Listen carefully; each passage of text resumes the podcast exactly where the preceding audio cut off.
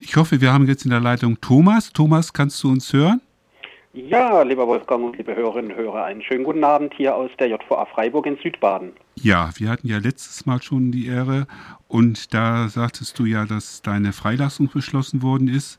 Und jetzt ist eine neue Situation eingetreten. Du hattest da auch schon im Interview gesagt, das wird wahrscheinlich so sein. Die Staatsanwaltschaft hat am 21. Juli Beschwerde gegen deine Freilassung eingelegt. Nun sag doch mal, wie du damit umgehst, beziehungsweise wie das dann auch weitergeht und warum die jetzt auch Widerspruch eingelegt haben. Genau, vor knapp einem Monat, am 5. Juli, hatte ich die mündliche Anhörung beim Landgericht Freiburg. Die drei Richterinnen hatten eine halbe Stunde nur über die Frage verhandelt, welche Auflagen ich zu erfüllen hätte, denn nach Ansicht der Strafvollstreckungskammer des Landgerichtes Freiburg sei eine Entlassung unumgänglich. Und wie du gerade eben erwähnt hast, äh, wenig überraschend hat dann die zuständige Staatsanwaltschaft Beschwerde eingelegt. Sie begründet die Beschwerde zum einen damit, dass ein Veränderungsprozess dahingehend, dass ich zukünftig ein Leben ohne Straftaten äh, führen würde, nicht äh, glaubhaft sei, bezieht sich dabei auf Gutachten, die zehn Jahre, also teilweise zehn Jahre und sogar noch älter seien oder sind und es äh, sagt, die aktuellen Begutachtungen 2022 und insbesondere 2023 seien sehr kritisch zu hinterfragen und letztlich auch nicht glaubhaft. Also letztlich unterstellt die Staatsanwaltschaft den Sachverständigen, die mich dieses Jahr und die mich letztes Jahr untersucht haben, sich von mir hätten aufs Glatteis führen lassen. Und jetzt liegt die Sache beim zweiten Strafsenat des Oberlandesgerichts. Dort prüfen drei Richterinnen die äh, Beschwerde der Staatsanwaltschaft in einem in der Regel ausschließlich schriftlich zu führenden Verfahren. Das heißt, eine Anhörung findet nicht statt. Eine Rückverweisung an das Landgericht äh, ist eigentlich auch nicht vorgesehen, sondern vorgesehen ist, dass hoffentlich im Laufe dieses Monats, also im Verlaufe des Augusts, die Richterinnen des Oberlandesgerichts dann zu einer Entscheidung kommen und äh, nicht nur ich, sondern auch andere Menschen draußen hoffen, dass die dann halt eben zu meinen Gunsten ausgehen wird. Und wie gehe ich damit um, hast du mich gefragt. Also ich bin relativ gelassen, mhm. denn ich hatte zum einen mit einer solchen Reaktion der Staatsanwaltschaft gerechnet. Und äh, zum anderen, ähm, ja, ich nehme es äh, gerade einer Staatsanwaltschaft am Ende nicht wirklich übel, dass die jetzt nicht gerade enthusiastisch meine Freilassung begrüßen. Die Beschwerde der Staatsanwaltschaft war insofern auch noch etwas skurril, denn gegen Ende der Beschwerde, mit der sie sich ja gegen meine Freilassung aussprechen, begründen sie eine Beschwerde zu meinen Gunsten. Denn eine Auflage, die das Landgericht Freiburg getroffen hat, war, dass ich mich einmal im Monat im Polizeirevier Süd der Stadt Freiburg melden müsse, also einmal im Monat vorsprechen.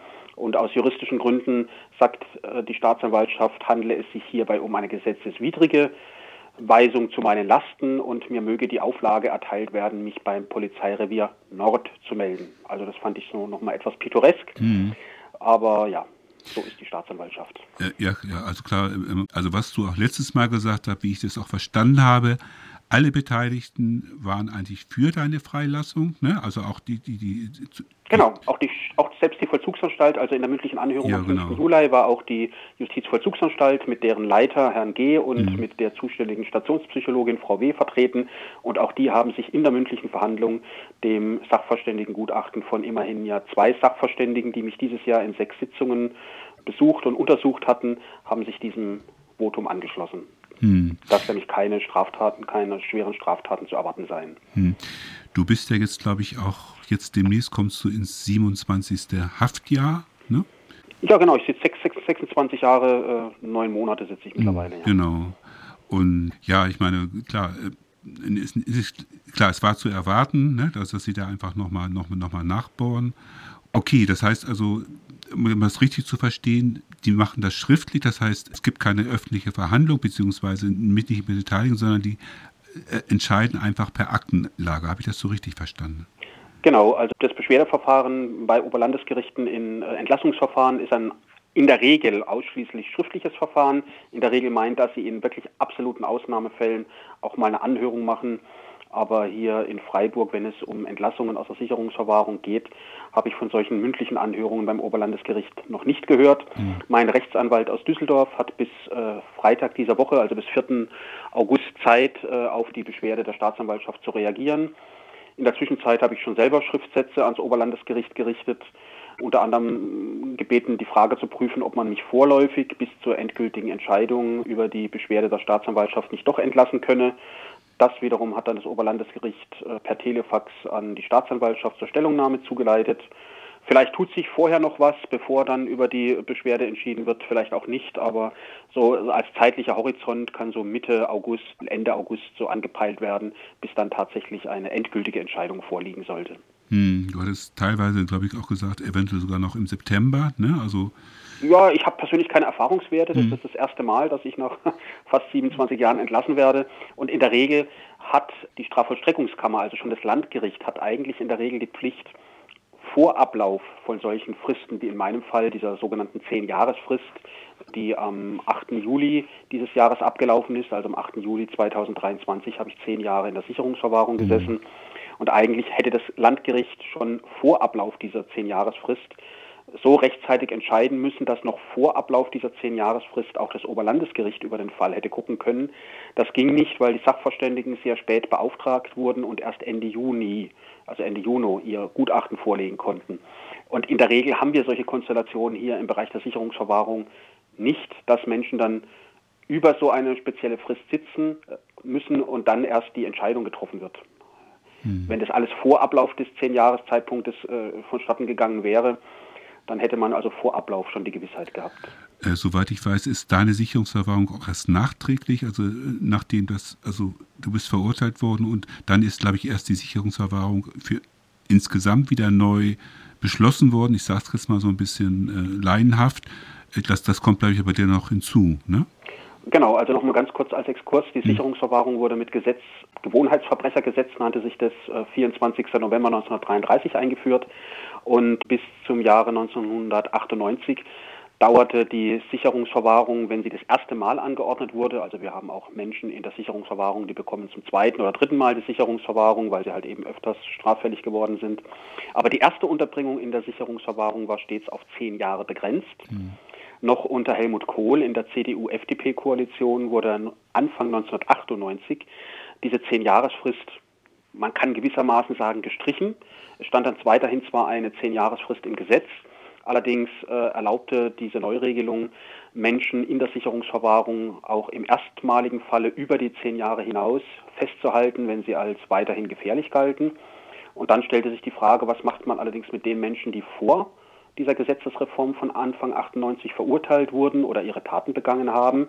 Denn eigentlich äh, gilt im deutschen Recht, dass rückwirkend strafend nicht verlängert mhm. werden dürfen. Dann gab es eine fein ziselierte juristische Diskussion, handelt es sich bei der Sicherungsverwahrung überhaupt um eine Strafe im rechtlichen Sinne? Von den betroffenen Menschen wird sie als Strafe erlebt, weil sie wird in einem Gefängnis vollstreckt mit ganz vielen strafhaftähnlichen Restriktionen.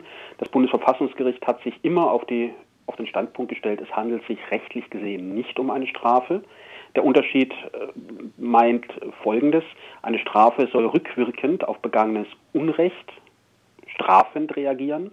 Die Sicherungsverwahrung sei allerdings unter keinen Umständen, so das Bundesverfassungsgericht, eine Strafe, sondern sie wirke rein präventiv. Also sie sei nicht rückwärts, sondern nach vorne gerichtet, um also weitere künftige Straftaten, die möglicherweise geschehen könnten, zu verhindern. Und weil, so das Bundesverfassungsgericht, es keine Strafe sei, gelte auch dieses rückwirkende Verbot, also das Verbot rückwirkende Erhöhung der Strafe nicht. Jetzt wurde allerdings für die Fälle, die vor 1998 ihre Taten begangen haben, dann doch eine Spezialregelung eingeführt.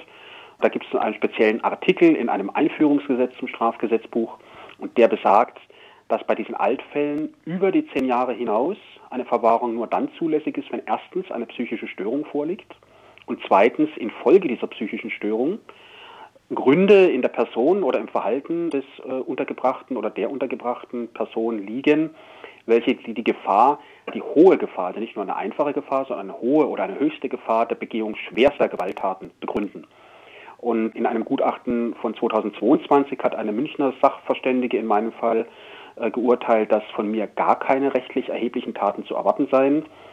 Und jetzt die aktuellen GutachterInnen haben äh, befunden, dass von mir keine Gefahr der Begehung schwerster Gewalttaten ausgehe. Und dieser Beurteilung hat sich das Landgericht ohne Diskussionen eigentlich angeschlossen und kam deshalb zu der Entscheidung, dass man mich entlassen müsse. Und mein Rechtsanwalt ist der Auffassung, dass diese Entscheidung mit hoher Wahrscheinlichkeit auch vom Oberlandesgericht so bestätigt werden wird. Wir können, glaube ich, hier als Redaktion sagen, wollen wir mal hoffen. Ne? Also äh, noch bist du nicht draußen, aber es sieht relativ gut aus. Ich denke, wir können das jetzt mal so stehen lassen. Ich will hoffen, die nächste Sendung im September, dass du dann vielleicht nicht aus der JVA Freiburg, sondern dass du dich dann in Freiheit befindest. Das wäre natürlich schön. Ich, ich gucke nochmal in die Runde. Äh, mein, mein Kollege nickt auch mit dem Kopf. Ja, also wir drück, drücken dir, ich denke, es drücken wahrscheinlich alle Leute hier die, die, Daumen, die uns zuhören, aber auch alle, die, die dich kennen, die, die, die mit Knast, die deine Arbeit verfolgt haben im Knast, deine, deine, deine Schriften, deine Solidaritätsadressen etc. pp. Na, also alles Gute soweit. Möchtest du zum Schluss noch was sagen? Nein, ich danke dir und euch sehr herzlich für eure guten Wünsche und wünsche euch noch eine gute Sendung und dann hoffentlich im nächsten Monat dann von der Freiheit aus. Wir ja. werden es berichten oder wir werden es hören. Alles Gute. Alles klar. Ciao. Ciao. Tschüss. Tschüss. tschüss.